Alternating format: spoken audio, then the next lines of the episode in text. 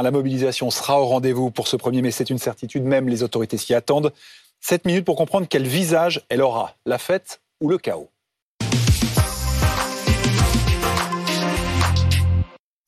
Et on en parle avec Vincent Ventighem, bonjour, du service euh, police-justice de BFM TV. Mathieu Croissando est également avec nous. Mais d'abord, on va aller à Toulouse retrouver euh, Jean-Wilfried Forquès. Toulouse qui fait partie des villes nommément citées comme étant euh, à risque dans la note du renseignement territorial. Est-ce que c'est un paramètre que les militants CFDT qui sont autour de vous ce matin ont en tête?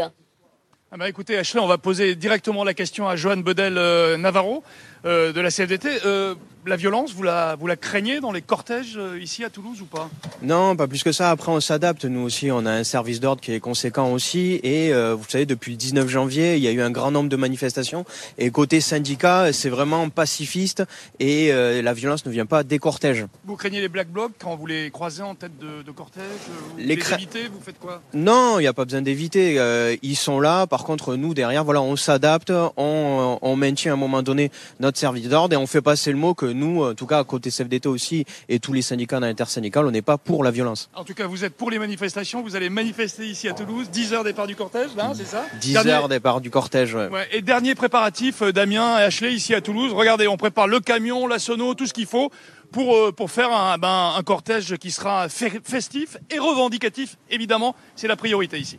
Et c'est le mot d'ordre d'ailleurs, Jean-Wilfried Forquès avec Maxime Monnier. Et on rappelle, il faut le signaler à chaque fois, que dans l'immense majorité, euh, ça s'est bien passé, ces journées de mobilisation. Alors Vincent Mantillem, vous êtes avec nous. On s'appuie beaucoup sur cette note du renseignement territorial, euh, sur le contexte aujourd'hui. Elle est régulièrement mise à jour. Quels sont les derniers éléments en votre possession? Eh bien, les, les autorités s'attendent à ce que ce soit un 1er mai historique festif comme le réclame l'intersyndical, mais aussi vengeur. Alors déjà historique parce que la mobilisation devrait largement dépasser un 1er mai classique. Aujourd'hui, on attend entre 500 et 650 000 personnes dans les rues, 80 à 100 000 rien qu'à Paris. Pour vous donner mm. une idée, l'an dernier, dans toute la France, c'était 90 000 personnes. Donc on devrait être largement au-dessus de, cette jauge mais aussi vengeur, on l'a dit, euh, pour reprendre l'expression utilisée dans cette note du renseignement territorial, parce que euh, le ministère de l'Intérieur s'attend redoute la présence de 1500 à 3000 gilets jaunes à Paris, de 1000 à 2000 éléments dits à risque dans les rues de la capitale, des éléments animés par un sentiment de vengeance, euh, notamment contre la répression policière. On l'a dit, des risques de débordement à Paris, mais aussi dans de nombreuses villes. On l'a vu avec Jean-Wilfried à Toulouse.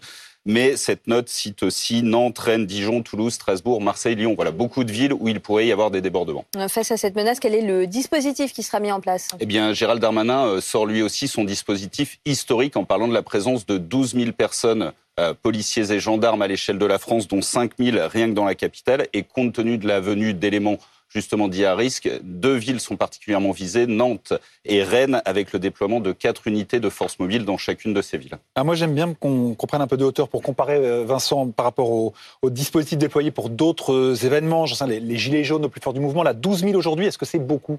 Alors c'est beaucoup, mais vous, vous l'avez dit, ça n'a rien à voir avec les Gilets jaunes. Souvenez-vous, en décembre 2018, le 8 décembre notamment, il y avait 90 000 forces de l'ordre dans les rues de Paris. Aujourd'hui, on est à 12 000. Vous voyez, c'est pour vous donner un, ordre d'idée. Pourquoi on est à une jauge beaucoup plus faible aujourd'hui, tout simplement parce que le mouvement n'a rien à voir. Aujourd'hui, on est dans le cadre d'une mobilisation gérée par une intersyndicale avec des syndicats, avec des services d'ordre. Et il faut se souvenir qu'il y a cinq ans, bah, ce n'était pas le cas. Euh, et puis, euh, les forces de l'ordre devaient aussi gérer le saccage de l'Arc de Triomphe, la tentative d'intrusion dans le ministère de Benjamin Griveaux. Donc aujourd'hui, on l'a dit, 12 000 policiers et gendarmes. Le ministre de l'Intérieur, Gérald Darmanin, parle d'une d'un dispositif historique, mais c'est vraiment dans les clous de ce qu'on a vu depuis le mois de janvier. Euh, pour comparer quelques, quelques petits points, le 13 avril dernier, il y avait la dernière mobilisation, 11 500 policiers et gendarmes. Aujourd'hui, on est à 12 000. La plus forte, c'était le 28 mars, où il y avait 13 000 policiers et gendarmes dans les rues de la, de la France. Alors Mathieu Croissando, le désordre, s'il y a désordre, n'arrangera personne, ni les syndicats, ni le gouvernement, mais qui a le plus à perdre?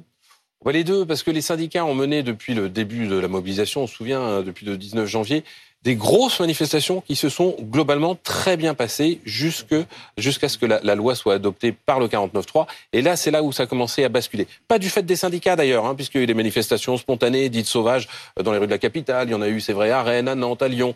Euh, et puis, il y a eu, en marche cette fois-ci, des cortèges syndicaux aussi, la présence de Black Bloc qui avait été plutôt euh, mis sur le côté et bien tenu par les services d'ordre et par la police lors, des, lors des, des, premières manifestations, mais qui ont débordé. On se souvient notamment à Opéra, il y a eu des scènes de saccage à la fois de boutiques et puis, et puis dans les rues. Tout le monde a à perdre. Les syndicats ont à perdre parce qu'ils appellent à un 1er mai historique, festif, familial. Ils veulent une démonstration de force pour négocier cette, une sortie honorable, d'une certaine façon, de ce conflit des retraites. Il ne faut pas s'attendre à ce qu'il y ait d'autres manifestations énormes dans les mois qui viennent. On sait que l'intersyndicale va se diviser sur cette question-là. Elle ne va pas éclater. Euh, elle va rester, elle va continuer à discuter. Mais sur la stratégie à suivre, les syndicats ne sont plus forcément sur la même ligne. Certains veulent reprendre les discussions avec Matignon.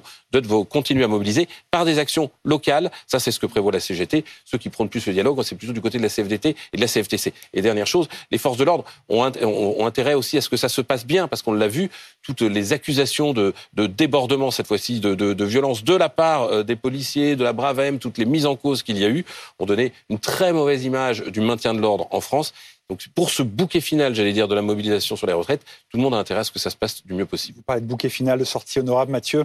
Euh, est-ce que ce qui se joue aujourd'hui, c'est aussi le coup d'après Les futures batailles, la loi travail qui va arriver bientôt, comme les syndicats qui pourraient dire, vous avez vu ce qu'on est capable de faire si vous n'allez pas dans notre sens? Alors on n'y est pas. On n'y est pas d'abord parce que le 3 mai, le Conseil constitutionnel va rendre une décision sur le référendum d'initiative partagée. Vous vous souvenez, il y avait une première mouture déposée par euh, l'opposition de gauche notamment, qui a été retoquée euh, lorsque le Conseil constitutionnel avait validé le projet de loi, enfin la loi. Et puis là, le 3 mai, ils vont donc se prononcer sur une seconde mouture.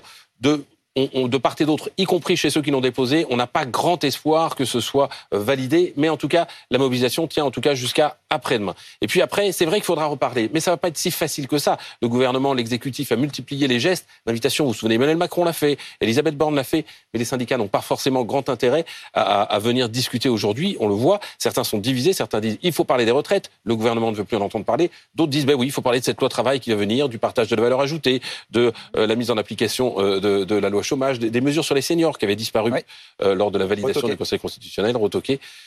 Mais tout cela va prendre du temps, ne serait-ce que pour renouer les fils de la confiance. On n'y est pas du tout aujourd'hui. Jean-Wilfried Forquès, ils en pensent quoi, les militants CFDT qui sont avec vous ce matin? Est-ce que c'est la dernière fois qu'ils vont euh, manifester sous une bannière euh, syndicale unie? Euh, bah, écoutez, on va poser la question directement à Stéphane Pouget, c'est le patron des transports ici. Stéphane, c'est la dernière fois que c'est un cortège uni ou vous pensez qu'il y aura d'autres rassemblements avec euh, tous derrière la, même banderole de l'intersyndicale? Non, absolument pas. De toute façon, l'intersyndicale se rejoint euh, dès demain. Donc je pense qu'il va y avoir quand même une, unification de tous les syndicats, bien évidemment, parce qu'on n'en veut pas, cette retraite. il n'y aura, pas d'un côté la CGT, de l'autre côté la CFDT euh? Non, non, non, je pense pas. C'est toujours l'union. Tout à fait, absolument, absolument. De toute façon, il n'y a que comme ça que l'union fait la force. Bon, ben voilà, Ashley, vous avez la, réponse à votre question. En tout cas, but de Toulouse. Merci beaucoup, Jean-Yves Forquès, avec Anne Boisy à Toulouse. Merci.